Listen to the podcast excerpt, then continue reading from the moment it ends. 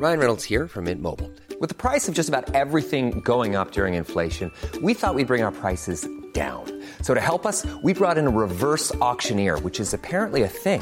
Mint Mobile unlimited premium wireless. Ready to get 30, 30, bit to get 30, bit to get 20, 20, 20, bit to get 20, 20, bit to get 15, 15, 15, 15 just 15 bucks a month. So, Give it a try at mintmobile.com slash switch.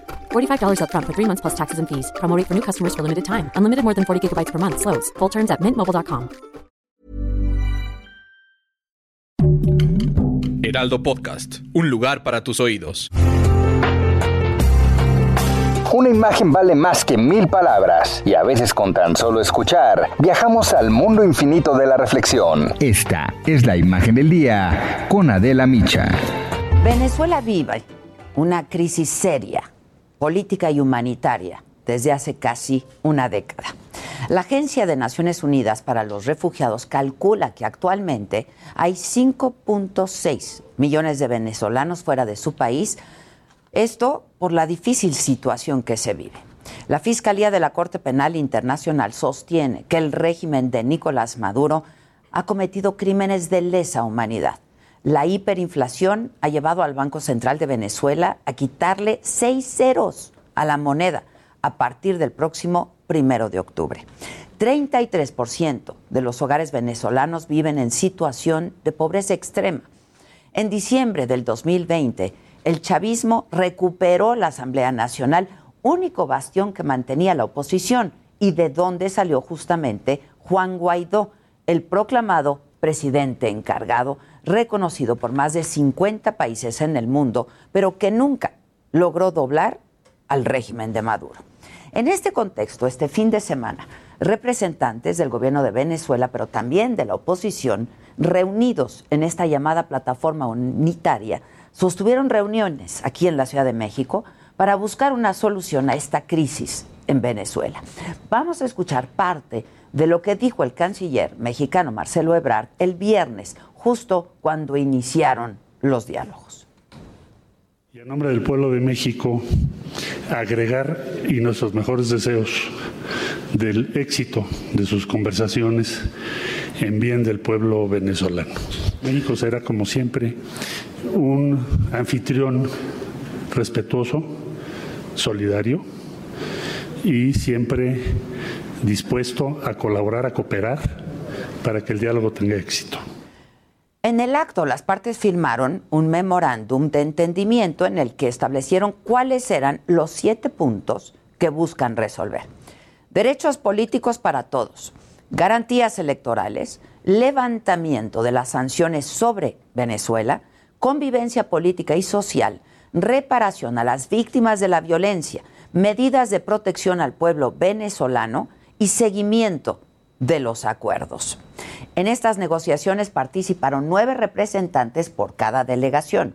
Para que las pláticas se desarrollaran de la mejor manera, contaron con la ayuda de un equipo facilitador de Noruega, encabezado por el diplomático Dan Nylander, quien resaltó que serán los políticos de Venezuela los únicos que finalmente pueden resolver esta crisis interna por la que atraviesa su país. Esto fue parte de lo que él dijo el viernes. Seguimos convencidos de que la actual crisis en Venezuela solo puede ser resuelta por los propios actores políticos venezolanos. Y por su parte, Jorge Rodríguez, el presidente de la Asamblea Nacional y jefe de la delegación por parte del régimen de Maduro, sostuvo que ambas partes conocen de sobra sus diferencias, por lo que para favorecer el diálogo, pues van a tener que concentrarse en sus coincidencias. Lo dijo así Jorge Rodríguez. Ya sabemos de qué manera tan distinta vemos nuestra vida. Ya sabemos de qué manera tan diferente vislumbramos el futuro. El trabajo ahora es buscar en dónde encontramos puntos de confluencia para garantizar el porvenir y la felicidad del pueblo de Venezuela. Y por parte de la oposición, el ex alcalde de Baruta, Gerardo Blid, destacó la enorme necesidad de aprovechar las negociaciones para eso, para hacer justicia y para sacar adelante a su país. Solo un acuerdo que nos devuelva la normalidad democrática, la convivencia pacífica, la garantía de la vigencia plena de las reglas que nos dimos para vivir en sociedad, la necesaria conformación de sistemas de pesos y contrapesos frente al poder, será el cimiento sobre el cual podremos construir una Venezuela próspera e incluyente. Desde Caracas, Nicolás Maduro celebró que su gobierno haya podido dialogar con la que calificó como oposición extremista, así lo dijo, y que su principal objetivo es fortalecer la paz. Vamos a escuchar, esto es parte de lo que dijo este fin de semana Maduro. Lo logramos en México, lo logramos. Hombres y mujeres de nuestro pueblo, lo logramos. Sentamos a la oposición extremista en una mesa para la paz. En cambio, el líder opositor Juan Guaidó enfatizó que Venezuela vive un momento histórico en el que es posible hacer justicia ante los abusos del actual régimen, restaurando la libertad y la democracia. Escuchamos ahora a Guaidó.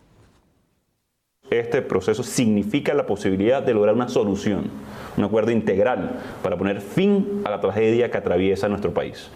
Venezuela necesita atender de inmediato la crisis, pero también recuperar nuestros derechos, la posibilidad de elegir, que se restablezcan los espacios de lucha democrática, que cese la persecución a quien piensa diferente. Sabemos que la contraparte es una dictadura y que esto no será alcanzable por su buena voluntad, pero contamos con el respaldo del mundo democrático. Y otro opositor ya histórico, Enrique Capriles, dirigente del partido Primero Justicia, él dijo que las negociaciones son positivas para aliviar la crisis que vive el pueblo venezolano y dijo que el proceso tiene que ser incluyente. Escuchamos ahora a Enrique Capriles.